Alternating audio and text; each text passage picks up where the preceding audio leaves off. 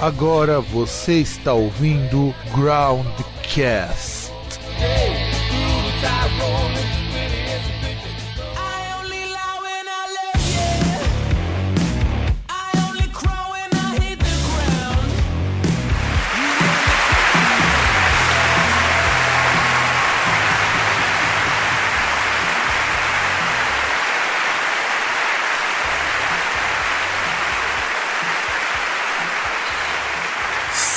Saudações, amigos e amigas do meu, do seu e do nosso programa Groundcast. Estamos com mais uma edição, eu aqui diretamente de Santo André, passando um calor do caralho. E vai, César, se apresenta aí, pô, vai. Tinha tanta coisa pra falar, mas deixa quieto. É, é, e fala mais perto do microfone porque tá, dá pra perceber que você tá bem longe, cara. Ah, é o jeito, né, cara? É o jeito. A gente fica longe mesmo. Melhor ficar longe. Porque dá pra sentir a reverberação do microfone. Mas enfim, essa semana, na verdade, esse era para ser o primeiro programa de 2019, mas devido a problemas de ordem técnica acabou não sendo. E a gente vai falar um pouco sobre essa onda de revivals. Na verdade, nós já falamos sobre isso em algum programa que eu não me lembro. De verdade, eu não lembro mesmo qual é o programa. Não fui procurar porque eu sou um cara muito relapso. E eu decidi falar, decidi pra colocar nesse programa dos revivals pelo seguinte: Greta Van Fleet tá fazendo um sucesso do caralho e eles são chamados dos novos Led Zeppelin e muita gente inclusive zoou com eles, que eles parecem demais com Led Zeppelin. E antes de falar do programa, eu sei que o César ouviu Greta Van Fleet. O que, que você achou? Cara, eu, eu, eu tenho até uma coisa interessante para comentar, porque tem uma rádio, a Rádio Beijo aqui de São Paulo, ela encara a proteção do Greta Van Fleet como uma cruzada. Como É, assim? é, Me- é, é, explane isso pra gente, porque eu não escuto a Rádio Beijo porque eu acho que é uma rádio de playlist. Se você escutar hoje escutar daqui quatro dias, as músicas vão ser as mesmas, dependendo da mesma ordem. É. Não, então, porque foi engraçado que eu tava ouvindo, acho que foi hoje mesmo, tava no carro ouvindo, e, e aí veio uma vinheta assim, é, porque a nossa rádio é uma rádio rock, e isso é rock. Aí começa a tocar, por exemplo, esse DC, um trechinho, que isso é rock.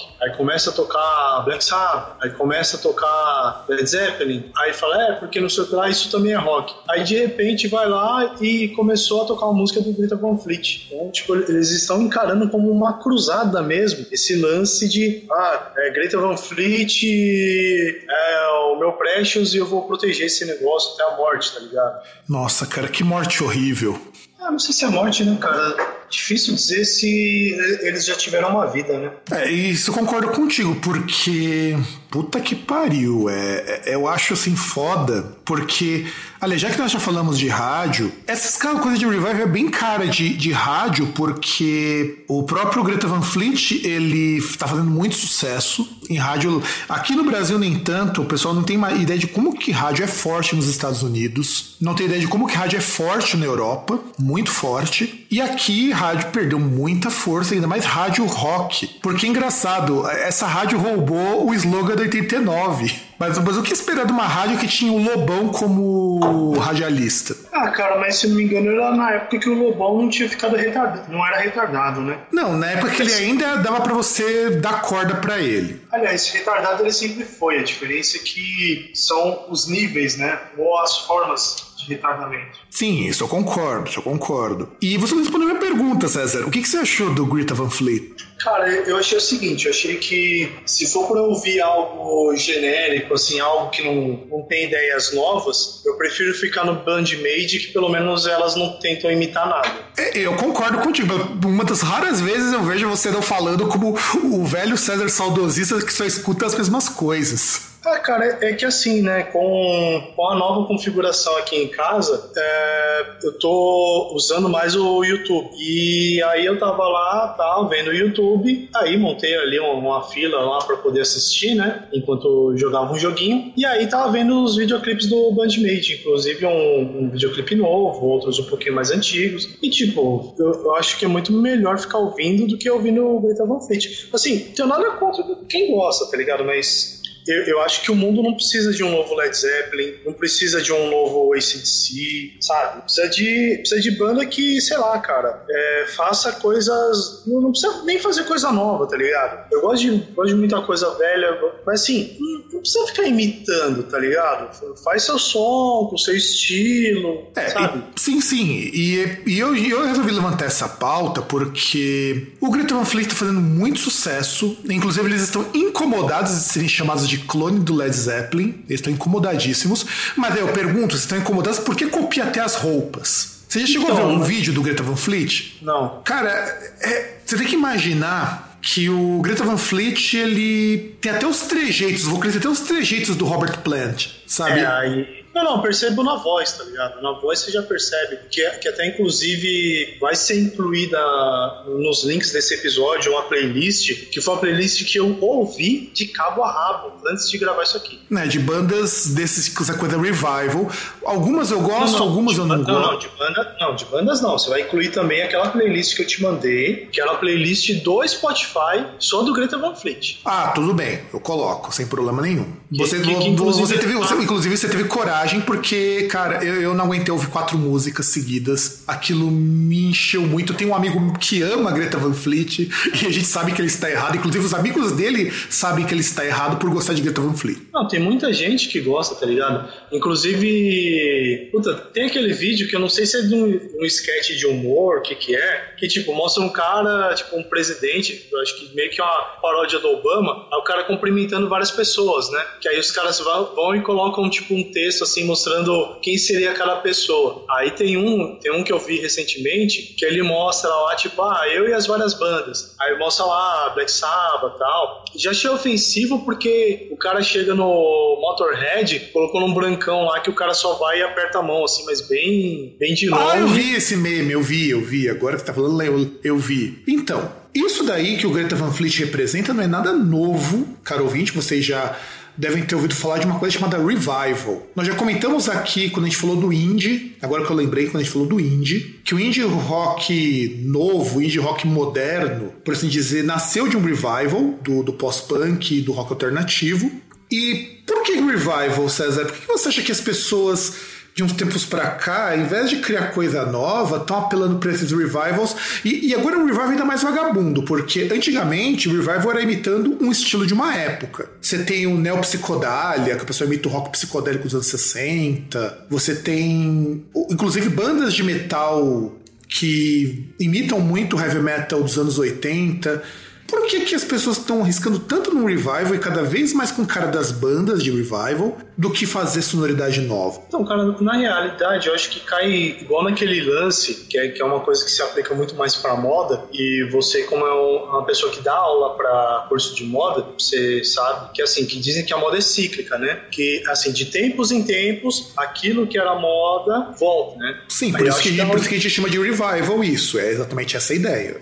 Então, mas aí, aí eu acho que é uma questão assim, que, tipo, uh, essa questão da moda e tal, que é algo que pegou. E, e tem também aquele lance que assim, né? Tipo, quer queira, quer não, você pega, por exemplo, muitas bandas que, que fizeram história, como que elas começam? Elas começam fazendo cover. Por exemplo, o Ramones, os caras faziam cover dos Beatles, e os caras gostavam muito. Só que eles olhavam e falavam, cara, tinha coisa dos Beatles que não dava pra tocar, porque a gente não, não sabia tocar. Então a gente foi tocar aquilo que a gente sabia tocar, o nosso som do nosso jeito. E as bandas, boa parte, pelo menos antigamente, começavam assim. O cara vai lá, junto a galera, os amigos, toca as músicas que eles gostam, a de repente descobre o seu som ali, descobre o seu estilo e começa a produzir coisa nova. Só que assim, da mesma forma que vai surgir gente que gosta de um Arctic Monkeys, que gosta, sei lá, do Interpol, que gosta do John Mayer. Aliás, é, nem era o John Mayer, mas tudo bem. É, tem gente que gosta de coisa antiga. Tipo, ninguém vai parar de gostar do Led Zeppelin, do Queen, do Black Sabbath. Então, assim, é, de certa forma, é fácil você pegar, você reciclar coisas que já foram feitas e dar uma roupagem nova e falar que é algo novo. E não é algo que é só na música. Por exemplo, a uma grande rede de televisão e vai estrear nessa semana uma novela que é toda calcada assim na, no visual da década de 90. Inclusive tem 90 no nome da, da, da novela. É, e na verdade isso vira meio o que foi um dos grandes fiascos lá no Netflix, que era uma série baseada nos anos 90, que prometeram com aquela pegada, não o mesmo tema, mas a pegada do Stranger Things, mas que é muito bosta. Eu não consegui ver o terceiro episódio, porque é, é, é, muito, é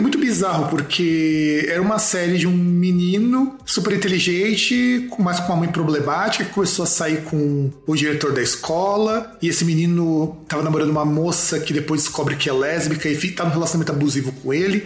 Cara, é muita coisa sem foco nenhum, mas com a ideia de anos 90. O que, que é isso? É aquela série que todo mundo tá falando agora? Tipo, que tem uma série que tá surgindo aí com força, que, que, é, um, que é um bagulho que tem uns negócios insanos. Tipo, não, mas isso não. Eu acho, eu acho que é o Sex Education que você tá falando. Eu preciso assistir isso, porque no Sex Education é, é, é uma ideia tão genial que eu acho que deve ser muito legal. A ideia do menino que ele é filho de uma sexóloga e ele é o maior entendido de sexo na escola escola por conta disso. Então ele começa a dar conselhos sexuais pro, pros amigos. Eu acho isso daí muito legal. Pelo que me falaram, tem um lado bem educativo mesmo, e isso eu já valorizo muito. E você falou de coisas cíclicas. É, uma coisa que me faz pensar por que, que o revival tem vindo ainda com mais força, e, e, e é engraçado porque por exemplo, o pop não passa por revival. Mesmo com Backstreet Boys lançando disco novo, mesmo com bandas antigas voltando ativa, você não tem um revival de pop. O pop ele continua. Ninguém faz pop nos 80. Quem vai voltar pro revival são os grupos de rock, são os grupos de música eletrônica, são os grupos mais alternativos, por assim dizer. E eu acho que, em primeiro lugar, o grande problema é dinheiro. É difícil você emplacar hoje uma coisa nova. Eu acho super difícil. Porque muita gente nunca sai da zona de conforto para escutar uma coisa nova ou que seja muito destoante daquilo que ela gosta. Isso já é um, um grande problema. E, ah, as, eu, e as gravadoras estão investindo cada vez menos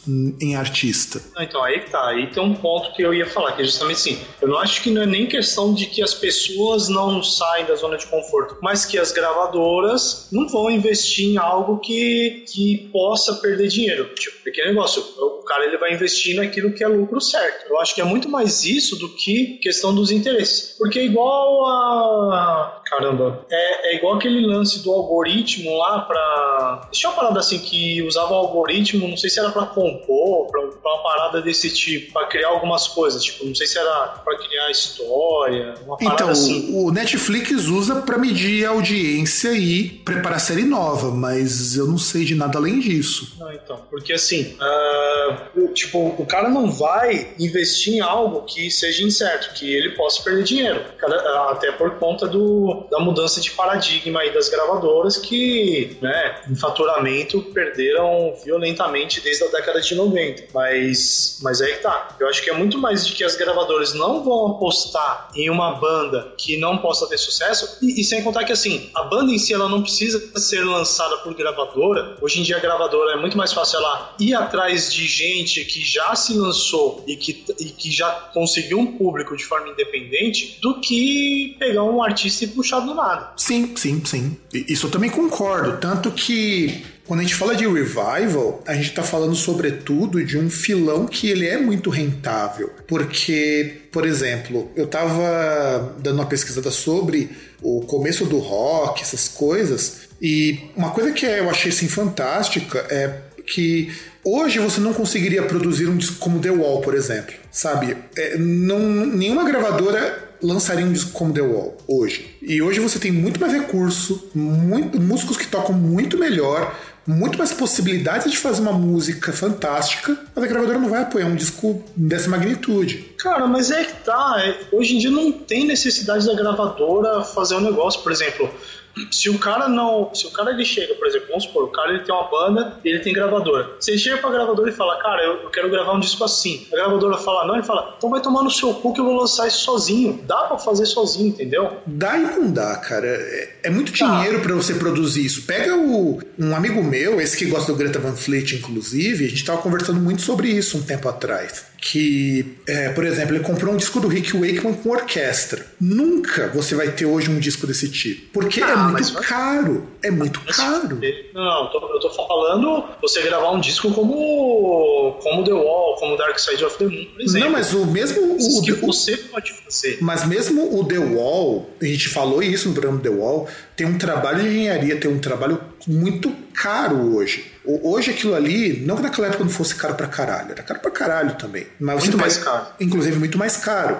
E exatamente esse é o contraponto. A gravadora não investiria no The Wall, não investiria no Close to the Edge do Yes, não investiria num Wake of Poseidon do King Crimson. Não, não, não, mas, não, não, mas aí a gente tá falando. Porque assim, a gente tá partindo de um pressuposto errado. Porque um The Wall não é o primeiro disco de uma carreira de uma banda. Era uma banda que já estava estabelecida, que chegou e falou: Ó, eu vou fazer um disco assim. Da mesma forma que você pega um Guns N' Roses, que demorou sei lá quantos mil anos, pra lançar aquela bosta do Chinese Democracy. Por que, que fizeram aquilo? Porque era o Guns N' Roses. Porque era a banda que era a banda pica da gravadora. Não era o Zé, Zé Ruela. Então, Sim, pra. sim.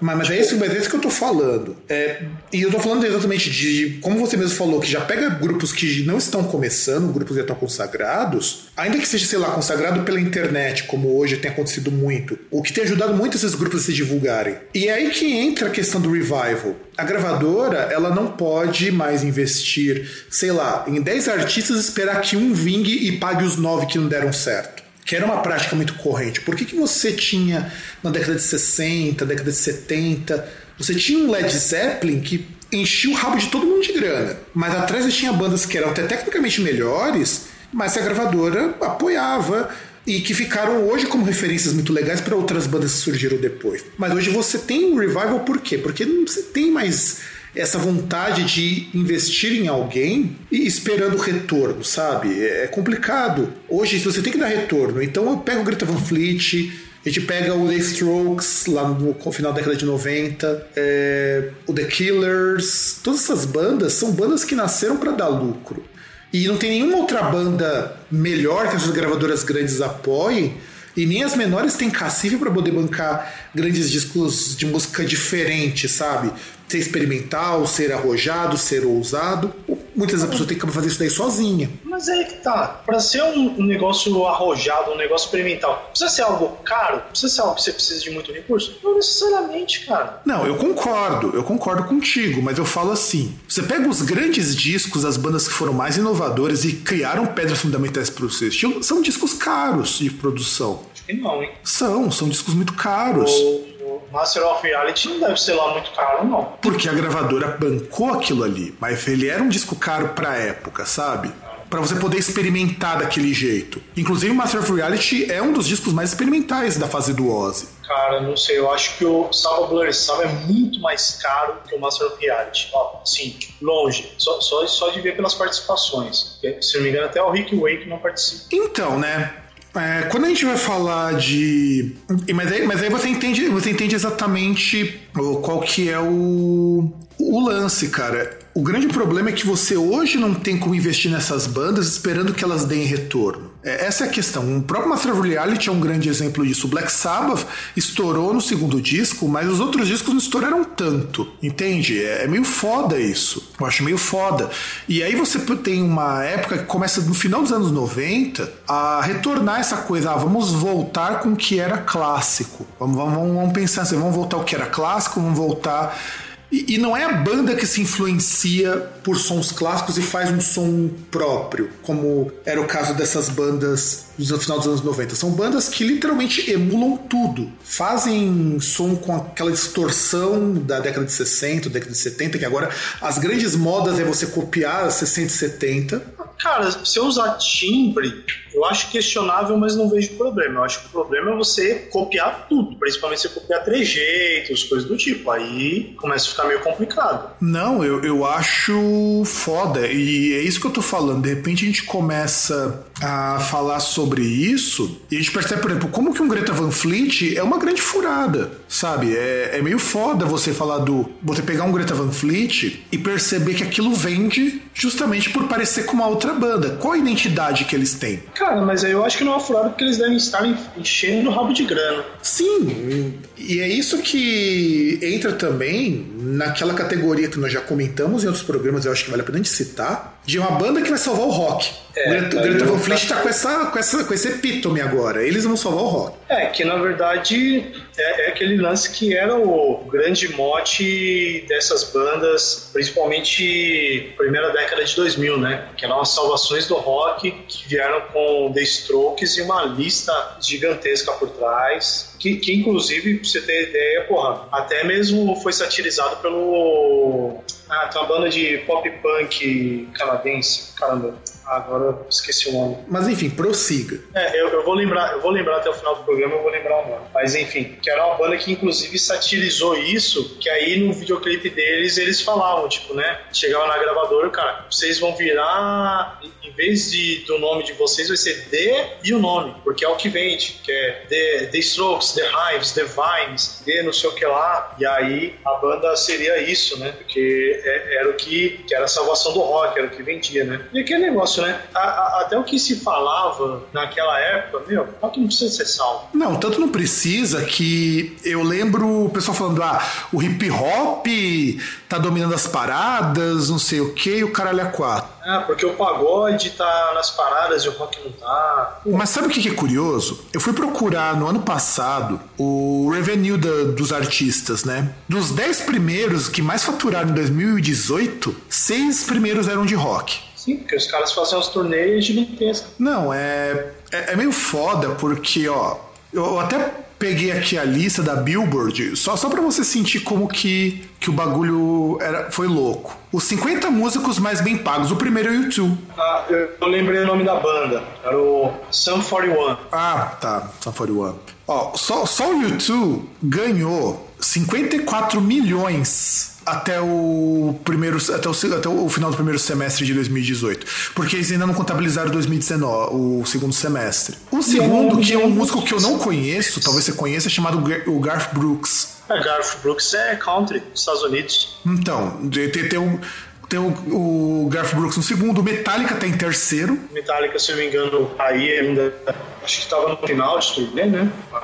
E eles ganharam mais com o turnê do que o. O, o Garth Brooks só entrou em segundo por causa que ele teve mais vendas de discos que o Metallica, muito mais vendas. O Metallica vendeu 2,6 milhões de discos em discos enquanto o Garth Brooks vendeu 8,7 milhões. É, porque Garth Brooks também é um negócio que fica muito restrito aos Estados Unidos, cara. Tipo, não é, não é um artista que faz turnê mundial. E aí você tem em quarto lugar o Bruno Mars, em quinto lugar o Ed Sheeran, e aí, em sexto lugar, começa a, começa a entrar que a lista foi atualizada a Lady Gaga. Sétimo, Billy Joel. Oitavo, Guns N' Roses. Nono, Roger Waters. Décimo, Coldplay. E aí começa a entrar grupo de hip hop. O décimo primeiro lugar, o Tom Petty e o Heartbreakers. Não, mas Tom Petty não é hip hop. É, então.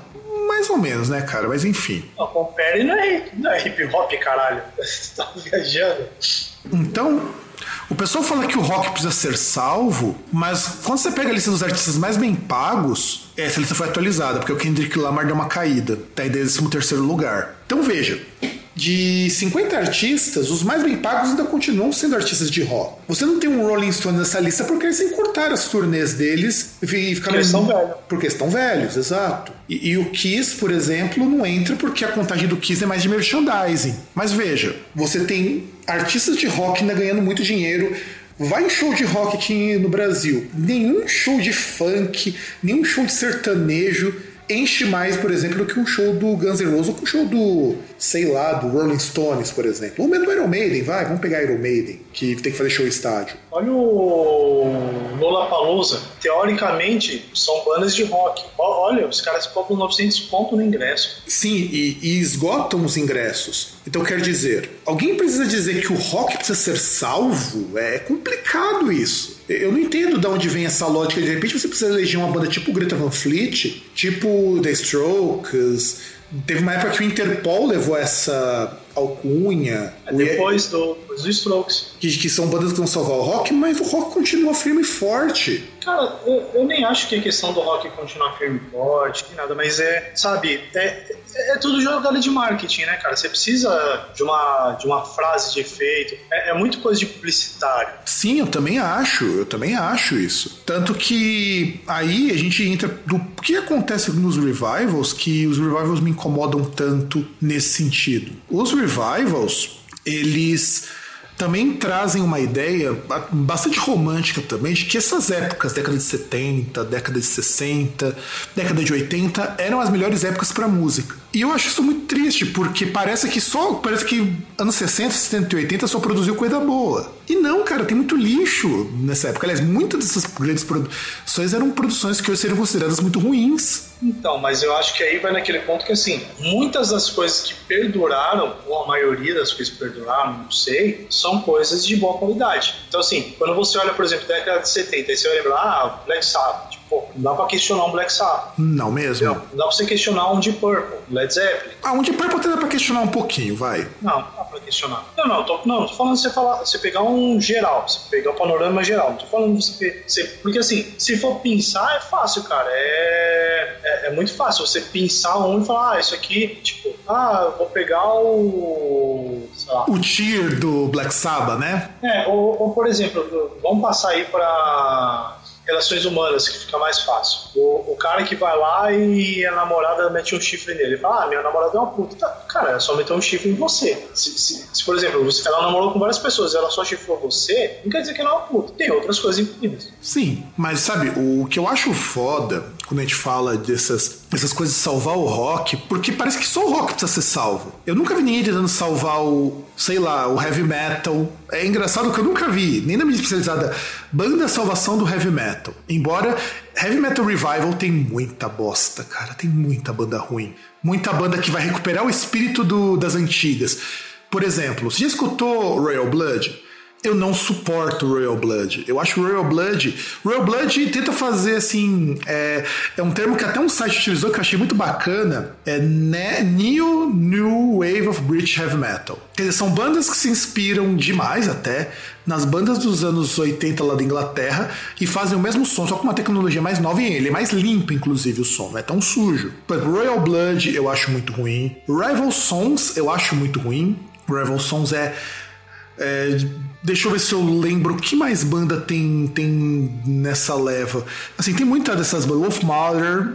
Não sei se. É, não, isso. É, é que assim, que o Wolf Mother. Aliás, ainda existe essa merda? Existe. Caralho, mano, puta. E, e, tipo. E é estranho você falar que você não curte, cara, porque é uma banda bem no estilão do que você costuma ouvir. Mas tem bandas nessa leva de revival que eu até gosto. Eu gosto muito do Witchcraft, por exemplo. É uma banda de revival, só que não tem cara assim de cópia dos anos 80, dos anos 70, sabe?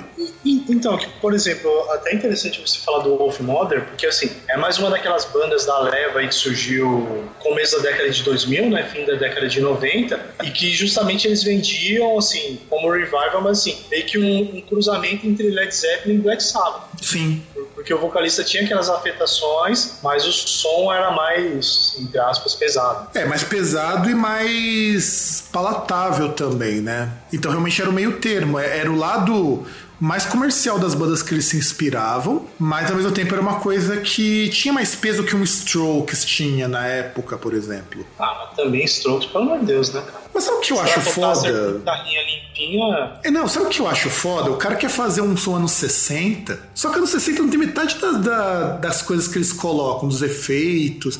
Anos 60 é tudo muito sujo. Você pega mesmo Beatles dos anos 60. É, é muito sujo aquilo ali. Então eu não entendo. Então, aí fica no visual, né? É, eu não entendo isso, sabe? Não que eu ache que você deva repetir a má produção ou os defeitos que tinham na época. Tudo bem que esses defeitos acabam conferindo até um charme, porque, por exemplo, eu gosto muito de escutar Cream. Eu tava escutando Cream esses dias. E é mó legal você ouvir uma música da década de 60 que tem toda uma série de erros de produção, mas que se você tirar aquilo ali fica uma bosta. É, cara, você pega Sunshine of Your Love, um, um, dos maiores charmes que tem na, na música é aquele som tipo abelha do Fuzz, tá ligado? Sim, e aquilo na verdade era porque o era muito barato e era muito ruim equipamento. Sim, não era nem um pouco confiável. Mas se você tirar aquilo ali, o som fica muito sem graça. Tanto que você tem hoje até plugins que recriam esses efeitos. Ah, cara, assim, não tenho nada contra. Eu acho que, assim, se você melhora, você tem tecnologia que melhora, é pra, é pra melhorar, justamente. É, não, tem, não tem sentido você andar com um carro com uma caldeira, sendo que queimando carvão, se hoje em dia você pode ter um carro elétrico. É, entendeu? É, exato, exato. Facilidade.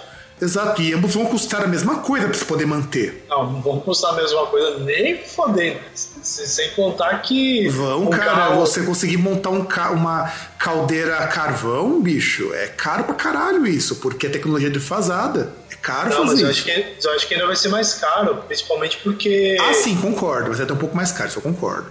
Em, em questão principalmente do, do custo. Do combustível, né? E do custo ambiental, né? Porque sim. você vai fazer um carro que polui pra caralho. Você, você vai ser o grandíssimo filho da puta. Você ser aquele cara que, tipo, que tá lá no avião e começa a fumar um charuto. É, bem por aí, bem por aí. Mas aí, essas salvações do rock, sabe quem que também entrou como salvação? Eu tinha dito que não tinha tido salvação de heavy metal, mas teve, com o Ghost. Ah, é, o Ghost, cara. Mas tá outra banda que, assim, ó, tenho nada contra. É, eu tenho muita coisa contra o Ghost, sim. Cara, é mas, muito... cara, não, não dá, cara. É, é, é, é, aquele esquema, tipo aquele meme. Puta, se você conseguir achar, por favor, coloca no post. Que é aquele meme, assim, que, tipo, uh, do, daquilo que é a, é a imagem do Ghost e aquilo que é o som do Ghost. Não sei se você lembra que meme que é esse. Lembro, lembro, lembro. Vê se eu acho. Se eu encontrei, eu coloco no post. É bem isso, porque a, a cara é um negócio muito assustador e tal, não sei o quê. Mas quando você ouve. Mas você já escutou o primeiro disco do Ghost? O primeiro disco do Ghost é bom. Cara, eu, eu não lembro, cara. Não, não, não, vou lembrar. Assim, eu nunca ouvi nenhum disco do Ghost até o fim. Então, assim, eu, eu, eu, só escutei o primeiro até o fim. O primeiro é bom. Eu, descobri o Ghost no Last FM, quando você podia tocar as músicas do Last FM. Sim. Eu descobri lá. E era muito bom o primeiro disco, Infest Suma, porque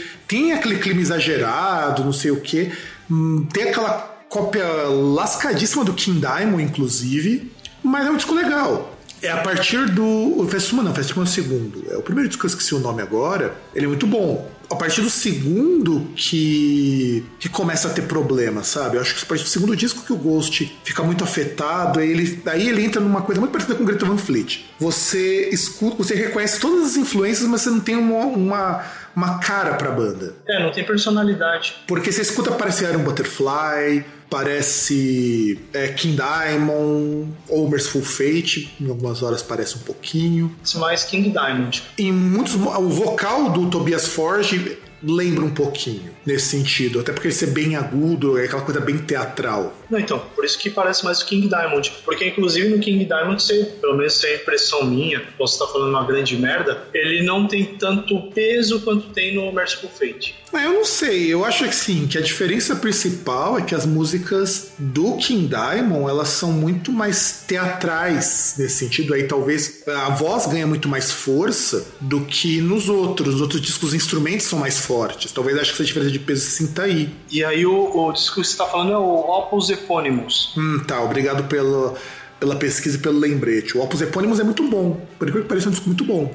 Que, nossa, e pensar que até 2010, até, eh, em 2010 você ainda podia ouvir o Last FM. Ah, cara, tanta coisa, né, que podia, tanta coisa que, que era ruim, agora é bom. É, é os, o Last FM que tinha começado com essa ideia de você fazer streaming. E eles não ganharam dinheiro com isso. Aliás, inclusive a ideia era ser uma rede social de música. Sim a ideia era muito boa, mas não funcionou, infelizmente. Que, aliás, tá aí um, um assunto legal para um programa futuro, a gente comentar essas tentativas de, de como que a gente chegou no streaming, né? Porque começa bem antes do Last FM com as rádios online, depois que termina com o Spotify. Vai, Deezer. Deezer, Apple Music e tudo mais. Então a gente tem isso daí. E aí o Ghost era a salvação do heavy metal, que é engraçado porque o heavy metal nunca foi assim um gênero estouradaço no mundo, exceto por meia dúzia de bandas. Você não tem banda estouradaça, você tem o Iron Maiden, o Metallica. Você pega, você pega às vezes para isso bandas que em si nem heavy metal eram, né? Porque fala-se fala muito às vezes de heavy metal e se referencia a bandas de hard rock, é. como Deep Purple, Guns N' Roses e outras aí de outras épocas. É, é difícil mesmo. Eu, particularmente, sou uma pessoa que sou muito contra jogar o Black Sabbath no heavy metal. Eu acho que eu sou muito contra. Porque não, não existia esse conceito de heavy metal. Ah, então, mas é que tá. Porque o cara ele fez um negócio que depois se chamou heavy metal, vai se dizer que ele não é? Sabe, é complicado porque eu vejo muito mais como um hard rock muito pesado, até porque o heavy metal, heavy metal em si, ele começa com as bandas de heavy metal. O, o próprio termo não começa nem com Black Sabbath. Né? É complicado isso. Não, o termo começa com Steppenwolf. E, e o Step, mesmo Steppenwolf tem menos cara de banda de heavy metal do que o Black Sabbath. Ah, mas o Steppenwolf não é banda de heavy metal. É, é, que justamente surge numa música. Sim, eu, e também numa matéria sobre o Led Zeppelin, porque a origem do termo também é meio confusa. Ninguém sabe exatamente quem foi o primeiro a cunhar heavy metal. Tem a música do Steppenwolf, tem a música, tem a crítica do Led Zeppelin falava que o som era muito pesado e em inglês era heavy metal music, que é pesado como metal pesado, sabe? Não, então, mas aí tá, a questão de registro, um registro que a gente tem confiável é a música. A música, ela não tem como você falar, ah, ela, ela não foi gravada no ano tal. Então, mas mesmo assim, tem, e também tem a crítica. Os nomes também surgem pelo, por, pelos jornalistas. Aliás, a maior parte dos nomes surge pelos, arti, pelos jornalistas, depois alguém faz uma música com esse nome. Então, não tem exatamente uma origem certa. E o heavy metal, ele, como gênero, nunca precisou ser salvo porque, com exceção de meia dúzia de bandas, todas as outras bandas do gênero são muito pequenas, comparando com as grandes, por exemplo. Uma banda média, sei lá, um, um Angra, por exemplo, é muito distante de um Iron Maiden em termos de estrutura. Por mais que se baseie muito. Sim, ou, ou você pega, por exemplo, um Anthrax que é da mesma época do Metallica e é uma banda média. Ou um Exodus, ou um Sodom, sabe? A gente percebe que no heavy metal, do contrário do pop, que um artista mediano e um artista grande não estão tão distantes. Então a gente não pode. Então no pop também. Até porque a reciclagem do pop é muito mais rápida. Mas eu acho que não estão distantes, cara, sabe? Acho que há diferenças. Porque, por exemplo, é, qual, qual seria o panorama, por exemplo, você falar do pop? Não, você, você, pensa, você pensa, por exemplo, aqui me baseio muito quando o pop não era o R&B, porque depois quando ele virou o R&B a coisa mudou muito de figura. Mas, por exemplo, você pega uma Rihanna. Rihanna tá, não tá tão distante, por exemplo, de uma Beyoncé uma Cristina Aguilera que ainda faz música, uma Shakira, vai Shakira sendo uma, uma, artista média nesse sentido. Ah, mas ela, mas ela tá anos luz atrás da Madonna. Não, mas Madonna não é par... Madonna e, e Michael Jackson não eram parâmetros porque eles estavam no topo. Ninguém encostava não, mas, neles. Mas o Metallica ele tá no topo, então não dá pra então, você mas você não tem, mas você não tem um intermediário nesse sentido, sabe? Você não tem, por exemplo, uma Beyoncé, uma artista grande, no mesmo pat... num patamar razoavelmente grande. E uma Christina Aguilera, por exemplo, é uma artista média comparada com ela. Uma Whitney Houston é uma artista média, já foi grande. Na verdade, não, na verdade ela é uma artista pequenininha, inclusive ela virou pop. Então. Desculpa, desculpa, eu tinha que fazer essa piada. Não, não, cara, isso, isso foi muito ruim. Peço, Pede, pede perdão pelo vacilo, vai. Pede perdão pelo vacilo. Peço perdão aí por essa piada. Por essa piada petróleo venezuelano. É, é, exato, exato. Porque assim, você percebe a distância entre os artistas médios e os grandes, isso, isso porque eu não contei as cenas regionais de música pop, por exemplo. Você pega as cenas, principalmente na Europa, tem artista médio ali que não está muito longe dos grandes artistas, mas só faz sucesso na região dele. Vamos pensar aqui no Brasil. Aqui no Brasil, os caras que ganham muito dinheiro no funk não estão tão longe dos artistas médios, mesmo em rendimento. Eu só não pego sertanejo porque sertanejo é uma realidade completamente diferente, é uma indústria muito diferente nesse sentido, mas eu pego pelo funk, entende? Então, no heavy metal, você nunca teve um heavy metal que vingou mesmo. Pega o Sepultura, que é uma banda que estourou no mundo todo, todo mundo caía de joelho pelo Sepultura. Sepultura é uma banda média e, che e foi, chegou a ser a maior banda de metal do Brasil. Cara, se for ver, eu acho que ainda é. Então, eu não duvido que, que ainda seja, sabe? Que assim, não surgiu nenhuma banda depois do Sepultura que conseguiu aí ultrapassar o patamar deles, entendeu? E também nunca surgiu ninguém falando que ia salvar o metal no Brasil tipo sepultura, imitando Sepultura. Já teve salvadores de metal no Brasil, inclusive não, bandas não, muito ruins. Imitando Sepultura, pelo amor de Deus, como é que o cara vai imitar o Sepultura? Ah, bicho, tem um monte de banda que faz isso. Um monte de banda ruim que a gente recebe no Groundcast que eu não publico, eu nem respondo as mensagens porque é muito cópia de Sepultura. Não, mas não dá pra copiar Sepultura, por exemplo. Claro, dá pra você copiar um Morbid Visions, porque era um negócio muito genérico, mas não dá pra você copiar um, um Roots. Tem uma banda, o Aran, Arancadu alguma coisa, eu esqueci porque o nome é em, em tupi, que os caras fazem uma pegada meio que nem a do Roots, só com música indígena. Porque os caras são índios. Não, então, mas aí que tá. Meio que não é a mesma coisa que você fazer igual. Sim, não é. Tanto que a banda é boa justamente por conta disso. Então ninguém aparece surgindo para salvar o rock imitando o metal imitando banda X, Y, Z, exceto o Ghost, mas o Ghost também o pessoal não levava muito a sério isso. Mas é aquele negócio, voltando pro nosso assunto, é, assim, é, é, aquele negócio que assim, um, a gente já falou, que é questão de que a gravadora precisa lucrar e ela não vai perder dinheiro, não vai queimar dinheiro, porque isso eles já fizeram na década de 90 e hoje em dia as receitas deles, por mais que você tenha streaming, por mais que eles abocanhem muito do, daquilo que era exclusivo do artista, os patamares são completamente diferentes, são bem mais abaixo. São, são prateleiras mais abaixo do que já foi algum dia. Sim. E também, também tem aquele negócio que, tipo, é, a moda, como várias coisas, é, é cíclica. É, é, aquele negócio, igual literatura. Você pega muitas coisas, muitos movimentos literários que retomavam coisas de um movimento literário literário não imediatamente anterior, mas que foi um pouco anterior. Entendeu? Não, muitas vezes era anterior mesmo. O neoclassicismo era do classicismo, que por sua vez é um momento anterior ao barroco. Não, não, não, mas é o que eu digo assim, não é seguidamente anterior, entendeu? Você não pega o que está imediatamente atrás, você pega um que veio um pouco antes. É, sim, sim. E isso é, às vezes gera coisas boas, mas tudo que vira neo alguma coisa, na maioria das vezes é bem descaracterizado ou bem. é mais estético do que de conteúdo. Vamos pensar assim. E é nisso que entra uma outra coisa que eu queria abordar aqui: bandas das antigas que estão voltando. Não, e, então, e, e, tem aquele ponto também que é o seguinte: que o, o, grande lance é você fazer um contraponto com aquilo que está estabelecido. Então, assim, como você tem estabelecido, tipo, ah, uma cena aí que você pega muitos artistas grandes, artistas de rock alternativo, ou você tem, sei lá, um, um metal industrial e coisas do tipo, que você tem muito de música eletrônica. Aí volta-se para algo que, de milhões de aspas, fosse mais puro. Ah, Falando sim, aí. Sim, sim, sim. Entra um pouco nisso, sim. Pegar, tirar um pouco dessas misturas, sim, isso acontece. Um nazismo musical. É, um uma forma de procurar assim, ah, vamos. O revival é meio isso na prática, por enquanto, pelo menos até hoje, porque, por exemplo, quando a gente fala de, de retorno, a gente tem muito gênero que retornou. O emo voltou a, por conta disso.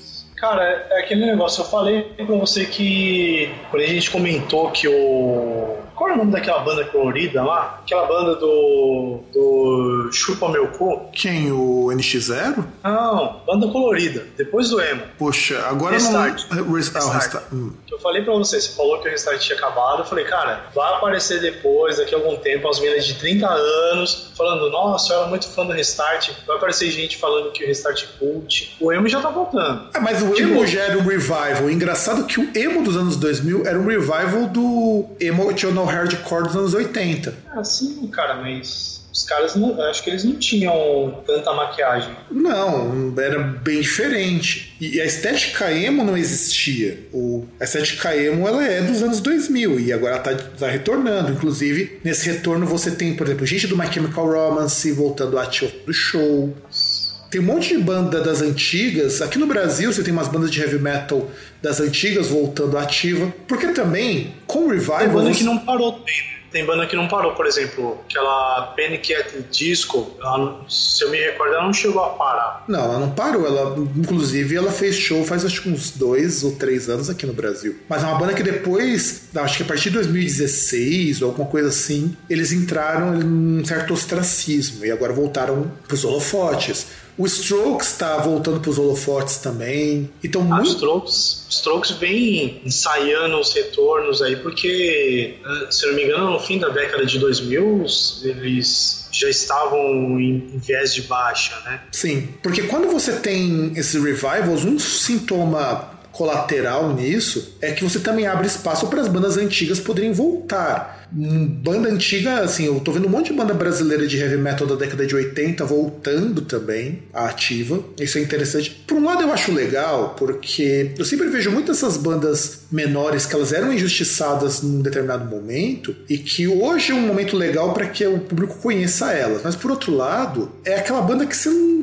você, sabe o que esperar dela e isso hoje, com o tipo de coisa que eu costumo escutar, hoje isso me cansa um pouco. Ah, cara, mas sei lá, pra quem é fã é legal. Por exemplo, o Roupa Nova tava fazendo turnê. Sim, sim. Roupa inclusive, Nova. Inclusive que deu aquele, aquele acontecimento folclórico que eu acredito que foi por conta do local em si, que assim, que eles foram fazer um show no Pará e aí eles convidaram um artista. Eu imaginei que eu imagino que eles fizeram o seguinte: ah, como a gente vai no Pará, vamos convidar um artista que é famosão do Pará, que aí em si também gera uma, né, gera uma, uma vontade, uma, uma boa vontade maior das pessoas para assistir o show. E eles convidaram para abrir o show com eles o Chimbinha. Ah, sim, eu vi isso daí, eu vi. Né? Que, que o Chimbinha, inclusive, estava tocando com eles e ele molhou as próprias calças. É, eu lembro desse episódio. E ele não estava bebendo nada, assim, durante o processo, é, ninguém jogou um copo para ele, nada disso. Ele molhou por vias naturais. Não, e aí você veja pelo seguinte: tem Roupa Nova voltando. Na verdade, o Roupa Nova também nunca parou, mas entrou naquele período em que ninguém, ninguém sabe o que o que rolou, é, né? É que o Roupa Nova era, era muito dependente da questão de trilha sonora de novela. Depois de um tempo, como começaram a apostar mais em música internacional, você não tinha aquelas divisões de trilha nacional e trilha internacional. E, e muitas novelas, tipo, os caras passaram a cagar e colocar, tipo, cover de banda antiga. Então, meu, bandas assim que tinham essa. tinham esse filão de trilha de novela foram pro saco. Não, sim, sim, sim. E o que a gente começa a ver também também nesses, nessas bandas que retornam. Teve um.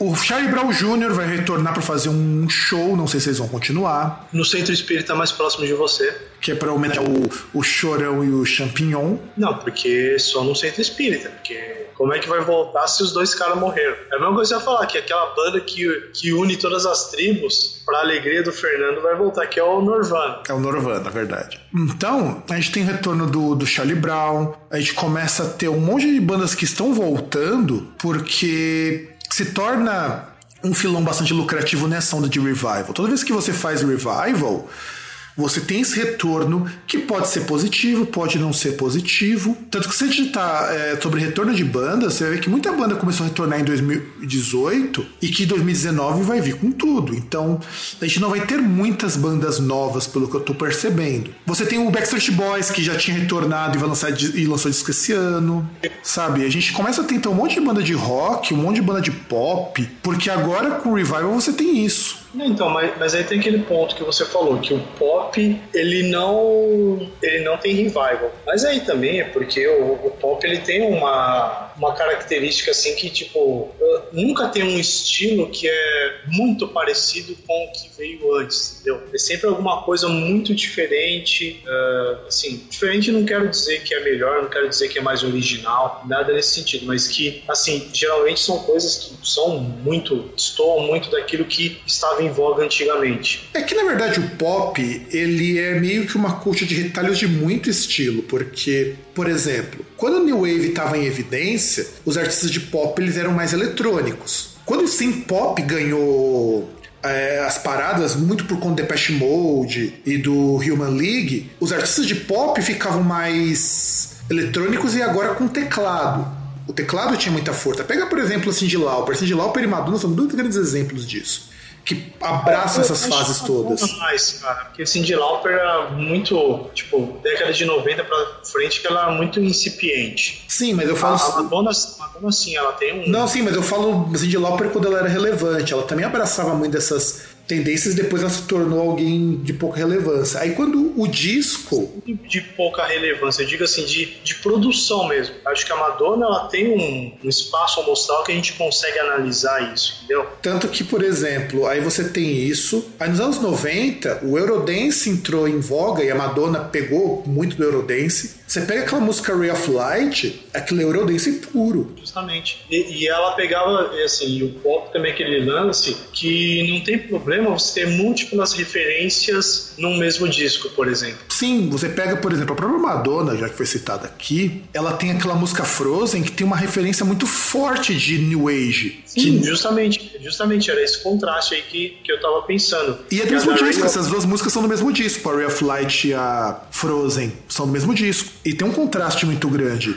E aí depois o R&B começou a fazer sucesso. Então os artistas de pop estão mais R&B. Agora não é mais o R&B, agora é o hip hop que está mais em evidência. Então agora os artistas de, de pop estão mais próximos do hip hop, não necessariamente do, do rap, mas do hip hop. Quando o trip hop estava em evidência, muito artista de pop ia pro trip hop. Quando o rock alternativo dos anos 90 estava em evidência, você tem artistas mais rock. Então é, é que agora a gente não tem tanto assim artistas que migram, né?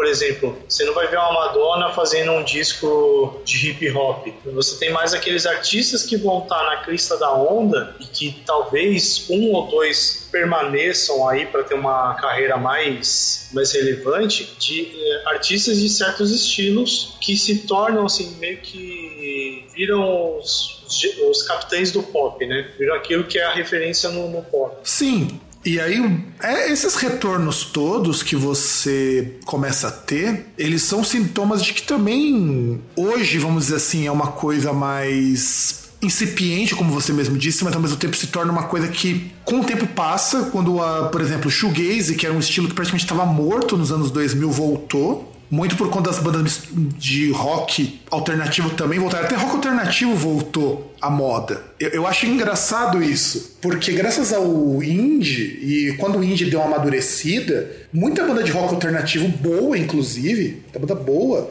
começou a aparecer e voltar. Então. Cara, e, e, tem também aquele ponto que é a questão do, do lado das pessoas. Porque assim, tem muita banda que acaba porque, ah, acaba porque, pô, tem. Os caras vão lá, vamos dar como exemplo Metallica. Muito da, da parte assim que os caras passaram a ter mais intervalo aí entre lançamentos coisas do tipo, é que os caras passaram de adolescentes ali ou pós-adolescentes que não tinham preocupação com nada, só se drogava e bebia, para pais de família que, que tinham que dedicar o tempo ali para outras coisas. Por é, exemplo, tinha banda, por exemplo, o Metallica da vida é uma banda que continuou. Tinha bandas que simplesmente se desintegraram, depois voltaram. Muitas dessas bandas, é exatamente isso que acabou acontecendo. Até o Xamã, com a formação original, voltou. Sim, é que foi o que eu falei aí em um programa anterior que eles iam voltar para uma para um show, né, para shows na verdade, né? E aí não sei se provavelmente o próximo passo, se eles não quase se matassem, né, ou tentassem se matar ali no, backstage e tal, não tivessem de saco cheio um do outro, seria fazer um novo disco. E, e, e também esse negócio, também tem essa questão de bandas que voltam por ter uma, por terem se separado por diferenças musicais e que, sabe, também tem esse negócio. É, é um, a gente tem um contexto mais favorável para esses retornos. Não, o, o Rhapsody voltou, cara. Tanto que eles regravaram vários discos, sim, o Fábio Leone. Ah, mas isso aí eu já acho sacanagem. Tem um disco que eles, relançaram, que eles lançaram de músicas regravadas dos discos anteriores. Então, quer dizer, cara, de repente a gente isso... começa a ver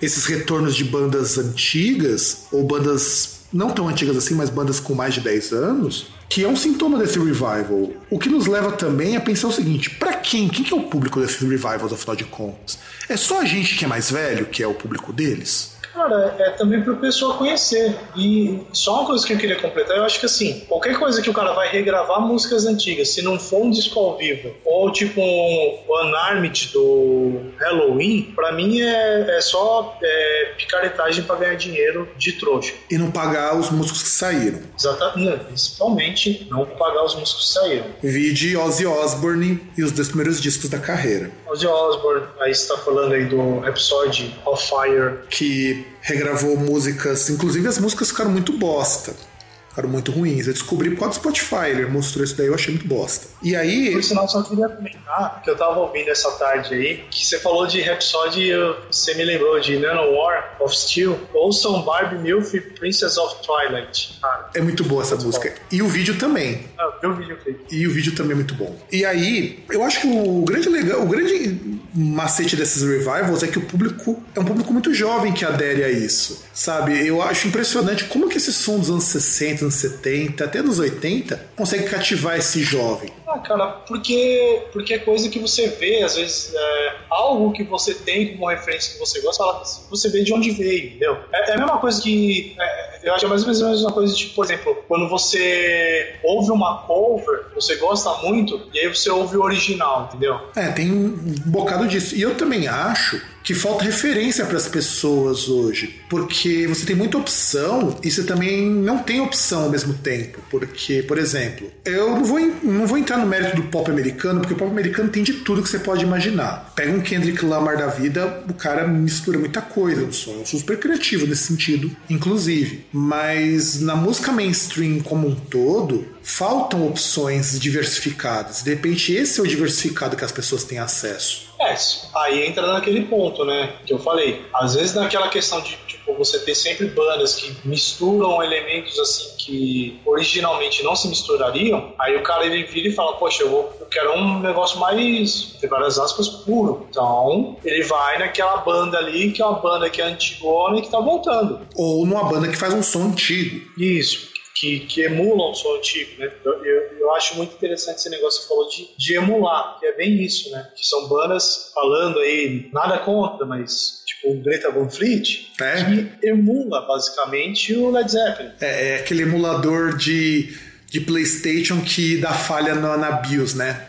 Eu não acho que dá falha, mas que, sabe, a gente não precisa de um novo Led Zeppelin, entendeu? Tipo, não, de cover, de cover, de cover já basta aquele negócio de tipo, você pagar uma grana pra ir num bar pra assistir um show de, de banda cover, mas tipo, você não pagar uma grana pra ir no, no mesmo bar pra ver uma banda que faz som autoral. É, isso eu sou contra, porque eu não vou em show cover, não vou. Eu não, conheço... depende, às vezes quando é pessoa que eu conheço, tem Ah, não, sim. isso aí, essa sessão até abre porque amigo mas eu prefiro mil vezes um som autoral, porque eu sei que pelo menos quem tá tocando ali tá esforçando para fazer, nem que seja uma música muito parecida com as outras, como é de praxe, mas está tentando fazer o seu som. E aí, eu acabei nem colocando isso na pauta, e a gente já, já estourou bem o tempo do programa, mas eu queria fazer uma pergunta para ti, César. Tem alguma banda dessas de revival que você curte, ou que tem um som que emula esses sons antigos que você curta? Não, isso é uma sacanagem, porque antes da gente fazer essa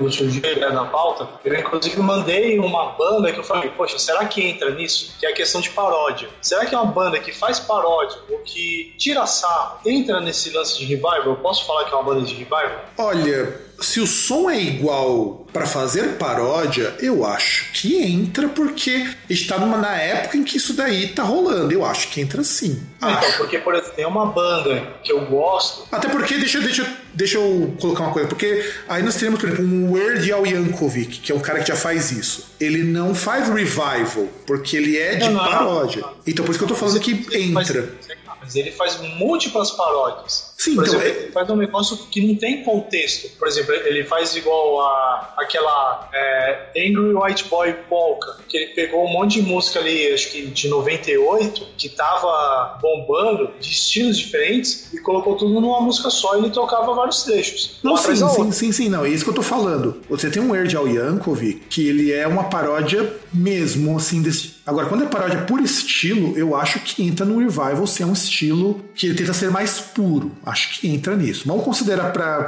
esse programa que entre porque faz mais sentido. E se entra, tem uma aí que surgiu na década, final da década de 90, acho que mais surgiu na, no início da década de 2000, e que eu gosto pela, pela zoeira, que era o The Darkness. Mas, cara, você sabe que o The Darkness, ele é curioso porque, assim, eu não sou um grande fã do The Darkness, mas tem umas músicas bem legais deles, porque eles têm uma coisa meio pós-punk em algumas músicas, que eu acho sensacional. Sim, os caras imitavam aquele esquema, tipo, uh, visual, assim, de década de 70. Inclusive, você via muito assim, parecia, por exemplo, já que a gente falou do Greta Van Fleet, parecia muito, às vezes, de imitar o Led Zeppelin, entendeu? Sim. Principalmente no hino. Só que, cara, era engraçado, porque era na chacota, entendeu? Sim, eu, aliás, o The Darkness, ele imitava vários é, daqueles estereótipos dos anos 70 e 80 de uma forma que eu achava brilhante. E era um negócio engraçado, tipo, poxa, você pega uma música lá deles que era, acho que do segundo disco, que era, que eles falavam, que era até o pior pesadelo de um roqueiro. O nome da música era Bald, careca. Sim, sim. E, na verdade, The Darkness é uma banda de revival que é, teve retorno, teve retorno em 2011. É, porque eles se separaram, teve uma treta nervosa lá, que eles se separaram, então seria mais, nada mais que natural eles voltarem. E vai ter disco esse ano do The Darkness, viu?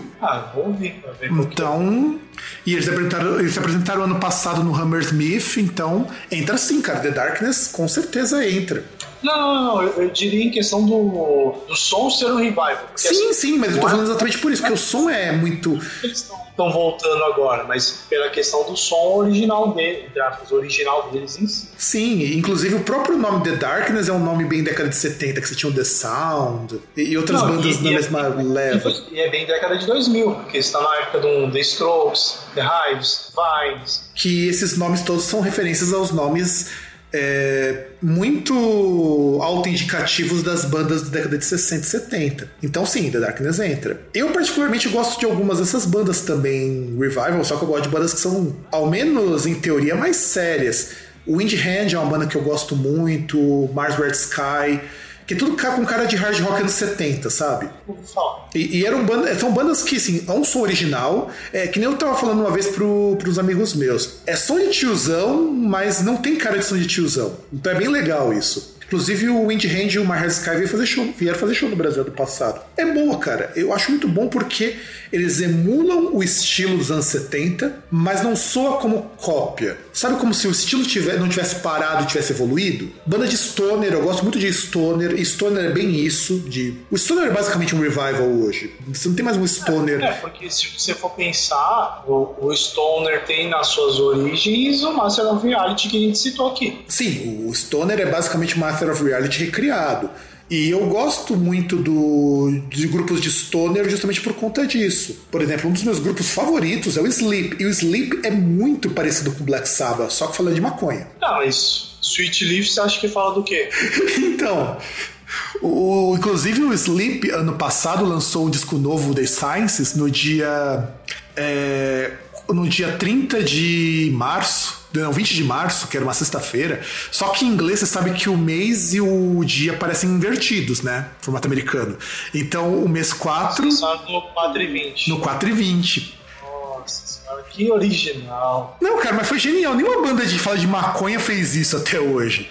É, é óbvio, né? E foram, e foram Certo. lançados e conseguiram ser lançados pela gravadora do Jack White. É a única banda de metal da gravadora deles. E eles são tão, assim, revival do Black Sabbath que eles têm uma música nesse novo disco chamado Giza Butler. Porque eles não escondem que são influenciados pelo Black Sabbath. E é muito bom. Eu gosto muito do Sleep. Eu gosto muito do. Puta, me fugiu o nome agora da banda que. que, que- e essa banda. Vai, eu falei que não gostava de uma banda de zoeira.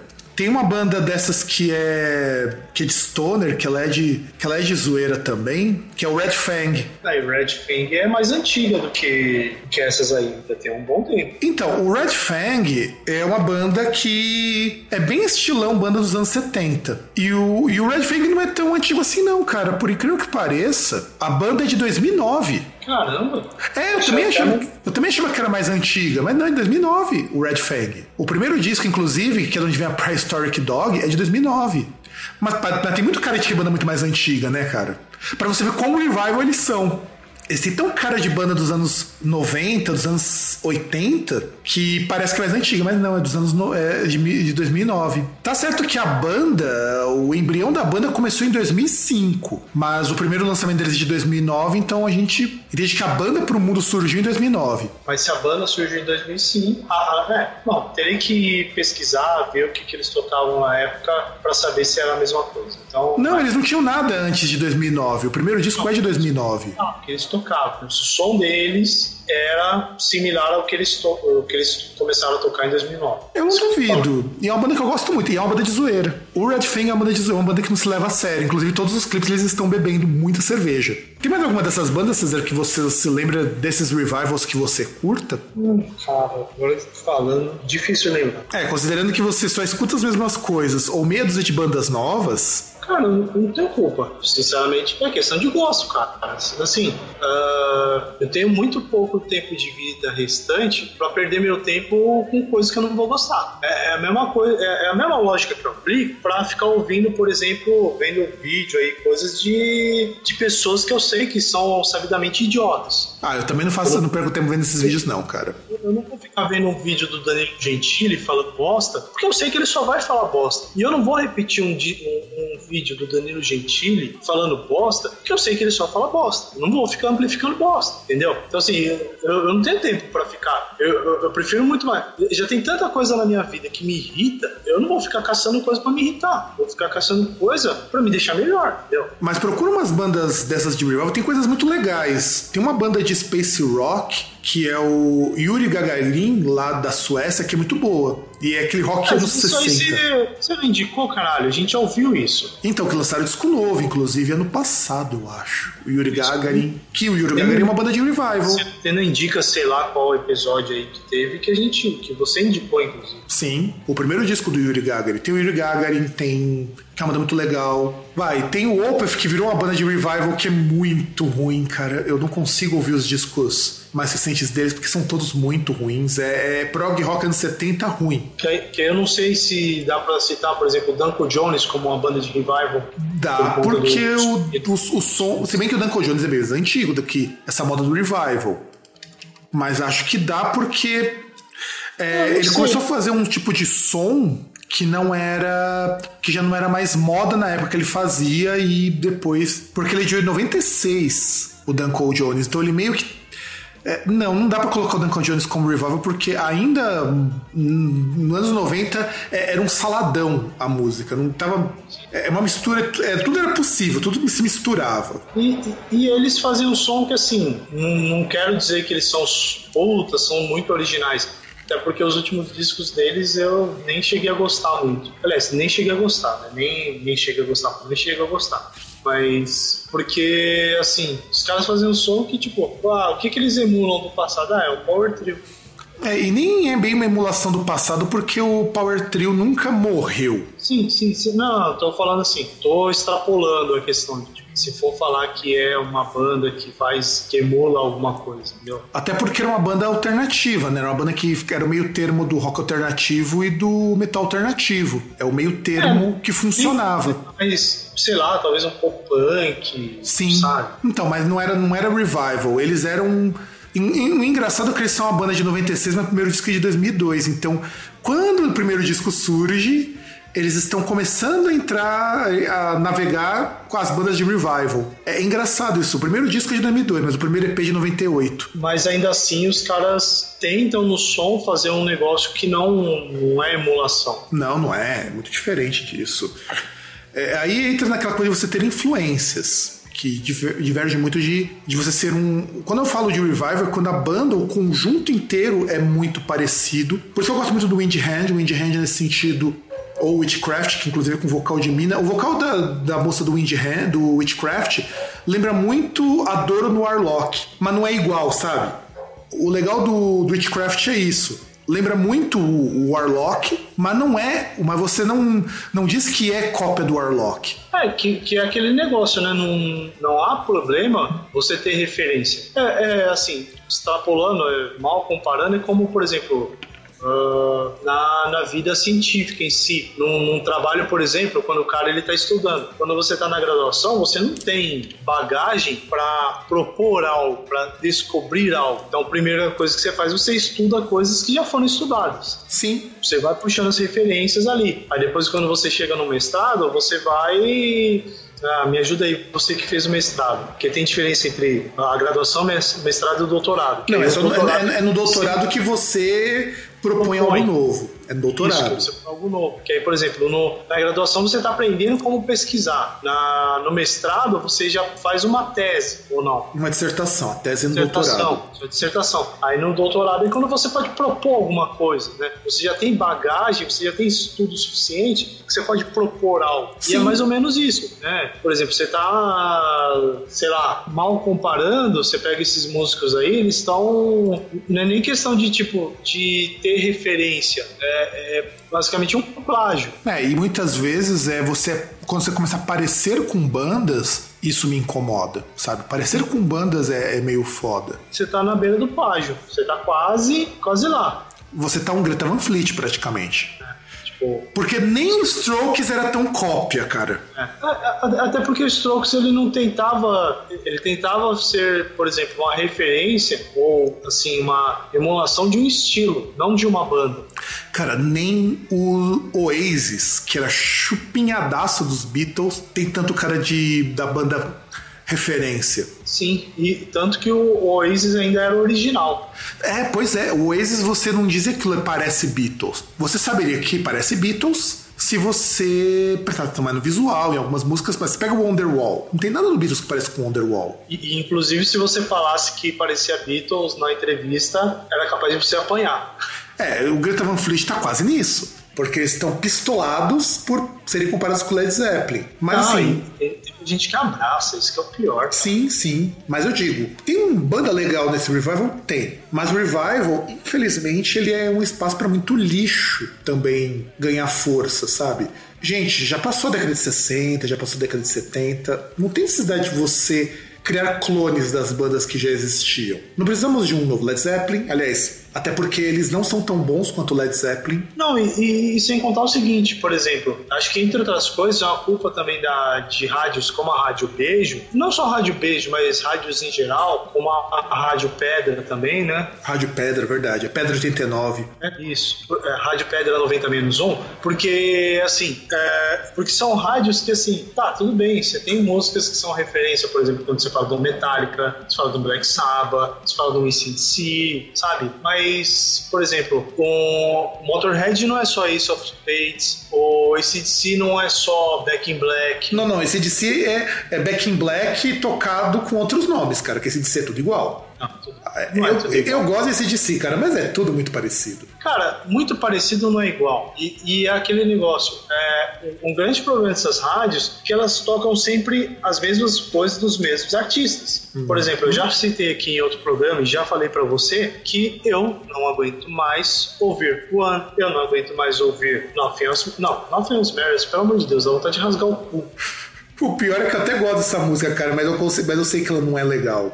Não, não é questão de não ser legal, cara. É questão que não aguento mais. Não dá. Ah, sabe? Você tem que lembrar que antigamente. Você tem que lembrar que antigamente na Rádio Pedra 89 a gente tinha o Sad But True, que tocava a exaustão. Também, mas é que tá, não é nem questão, não é criticar a música, mas é, é crítica que, cara, tocavam sempre as mesmas coisas. Você consegue não ouvir é, Honor of Lonely Heart do Yes? Que é uma das músicas que mais toca. Que mais Consigo, porque é uma das únicas bandas que presta. É uma, única, uma das únicas músicas que presta deles, tá ligado?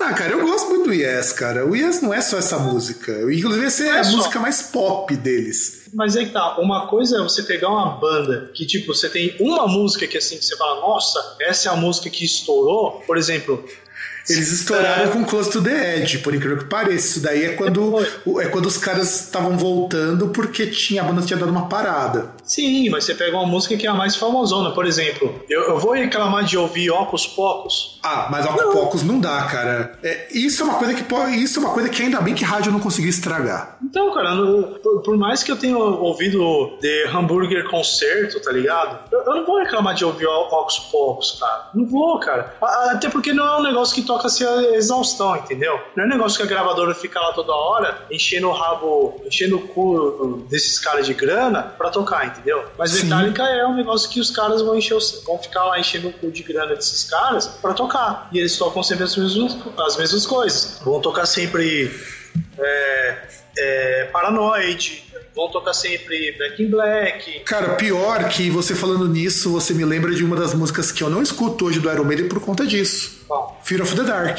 Fear of the Dark, nossa. A rádio, a rádio Pedra 90 menos 1 tocava pra caralho. Eu não consigo mais ouvir Fear of the Dark, ainda era a versão ao vivo, sempre tocava a versão ao vivo do Fear of the Dark. Porque a versão do de estúdio não é legal, cara. É muito ruim a versão de estúdio. É, é, é, é, que, é que é foda, né? Porque daí aquele lance a gente deveria fazer um programa depois sobre isso sobre discos com símbolos errados. Porque essa lugar que não deveria ser símbolo, não deveria ser nome da, do, do disco. disco. Ah, cara, com Two Minutes to Midnight, que é uma música muito melhor. Não, não, não, não. Você tá pegando discos completamente diferentes. É, não, é Quick or Be Dead, desculpa. Be Quick or Be Dead. É uma música muito melhor, cara. Não, com certeza.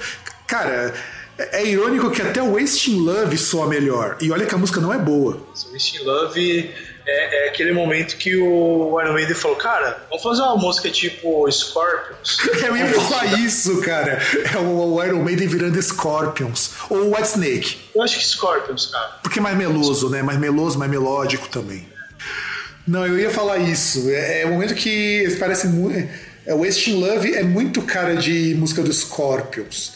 Só que eu gosto daquele riff de introdução, acho aquele riff muito bonito, aquele comecinho. Sim. Cara, a música em si ela não é ruim. Tipo, por exemplo, você pega um instrumental, aquela parte de violão, é legal, mas é, é, é, é, que também você pega problemas, questão de época, né? Porque era uma época que você tinha músicas que, por exemplo, a, o clichêzão era a música que no, durante o, o, verso era uma música mais calminha, um vocal mais calminho, é, uma música limpa, aí depois você ia num crescendo, aí você chegava no refrão que era guitarra distorcida, o vocalista gritando ou cantando mais alto, sabe? Que era muito daquela coisa do grunge. Sim, mas sabe, é, você tem, eu tenho problema com essa música do Iron Maiden, porque caiu para mim num, num clichêzão. Tinha uma época que Wasted Years tinha, eu tinha esse problema com a música, porque era uma música que tocava muito no 89, sabe? Muito, muito mesmo. E eu, amo, e eu acho a música fantástica, eu acho uma das coisas mais geniais que o Iron Maiden fez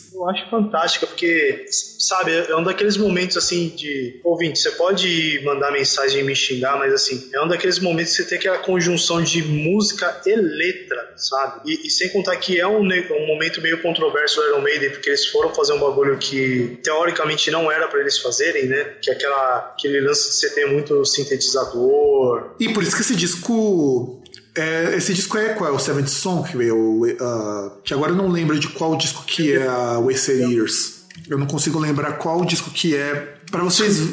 Porque não é, o, não é o Seventh Song, né? É o Somewhere in Time.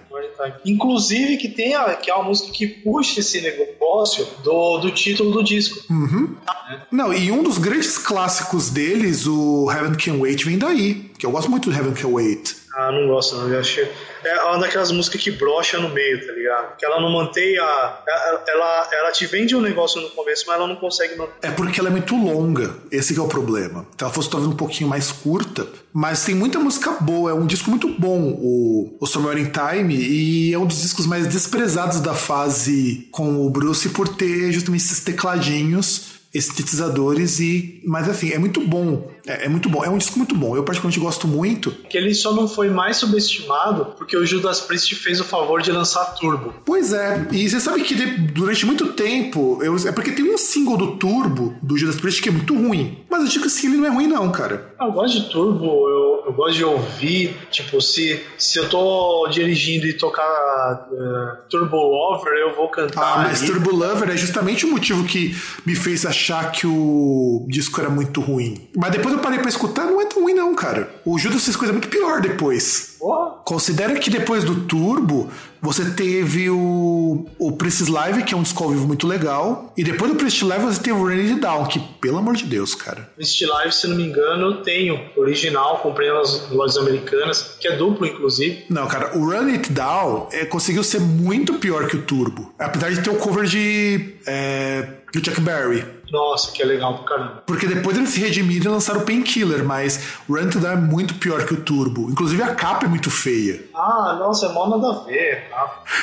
da mão esmagando o planeta, é meio foda. E bom, César, a gente já falou demais, já estouramos muito o tempo do programa. E César, se a pessoa quiser achar a gente, o que, que ela tem que fazer? Não faça isso. É, é, é, é um excelente conselho, inclusive. Ah, sei lá, velho. Você quer Você tem certeza mesmo que você quer fazer isso? Ah, se você quer, digita aí groundcast.com.br, vai no Facebook e busca por Groundcast, larga um pouco aí a. Deixa um pouco aquela pessoa lá, o ex que você fica stalkeando, busca lá no Facebook Groundcast, ou você manda um e-mail aí se você quiser no contato.groundcast.com.br, ou pare de stalkear o seu ex aí e siga, stalkeie a gente no Twitter, siga lá o arroba Groundcast. É, e também você pode entrar em contato com a gente, contato.groundcast.com.br ou usar o formulário de contato, que eu recomendo mais. Ou comente no post. Ou comente no post, inclusive, precisam voltar a comentar nos posts, porque as pessoas estão comentando também, inclusive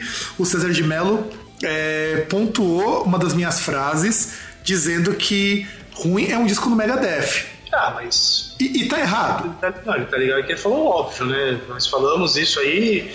Quantos anos mesmo que tem o podcast aí? Olha, tem muito tempo que a gente fala que nada pode trazer alguma coisa é ruim. Chega um disco do Megadeth pra, pra melhorar as coisas. Não, mas isso desde o primeiro ano do Groundcast a gente fala isso que nada é tão ruim que não possa ser que não possa ser superado pelo próximo disco do Megadeth. Que vai lançar disco assim, é, que diz que ainda discorda de mim quando eu falei do, do Baby Metal, mas enfim, a, a gente sabe que, que no fundo aquele programa Ninguém Tem Razão, porque é muita cagação de regra, inclusive este programa também é. Qual você diz o de. O do. O Metal do Cow, hein? é, do Metal Cow aí. Ah, caramba, mas assim, é, é, é até assim, por isso mesmo que eu tentei adotar algo diferente, a gente falando, porque assim, esse não é um programa pra gente falar mal do Greta Van Fleet, Van Fleet, perdão, Greta Van Fleet, mas sabe, tem coisas que a gente tem que ser um pouquinho racional, entendeu? Não é porque a gente gosta que é bom. É, exatamente. Só que o Van Fleet consegue